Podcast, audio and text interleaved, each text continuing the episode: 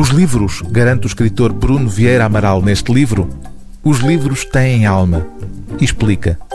Falo de alma como a ideia que associamos ao ser ou ao objeto e que sobrevive à destruição física desse objeto. Tomando por boa esta afirmação do autor, talvez se possa dizer que A Alma de Manobras de Guerrilha, este volume de textos dispersos publicados originalmente em revistas e blogs, revela uma multiplicidade de interesses expressa de forma eloquente no subtítulo com que se nos apresenta: Pugilistas, Pokémons e Gênios.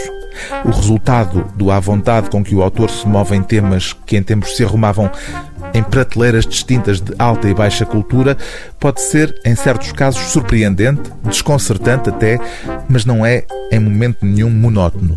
Bruno Vieira Amaral escreve com a mesma desenvoltura um pequeno ensaio sobre o humor na literatura e uma ode ao olho do cu.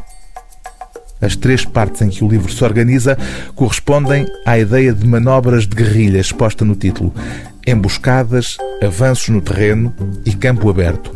E é já em campo aberto que surge a justificação para o título e a ideia de que a literatura requer uma predisposição para o combate. Desgraçadamente, argumenta Bruno Vieira Amaral, vivemos num tempo em que os escritores têm de fazer mais do que escrever bons livros. Têm de apaparicar os leitores, mimá-los, dar-lhes atenção, responder às mensagens, tirar fotografias nas feiras do livro, afagar-lhes o ego, oferecer-lhes papinhas sem grão, comidinha previamente mastigada. O escritor agora tem de ser boa pessoa.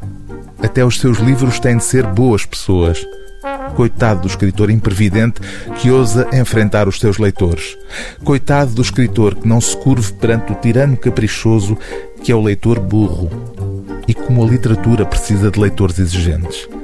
Para a existência de grande literatura é necessário que o escritor escreva contra os seus leitores, contra si mesmo, contra as ideias feitas e a melodia fácil da má poesia. O livro do dia TSF é Manobras de Guerrilha, Pugilistas, Pokémons e Gênios, de Bruno Vieira Amaral, edição Quetzal.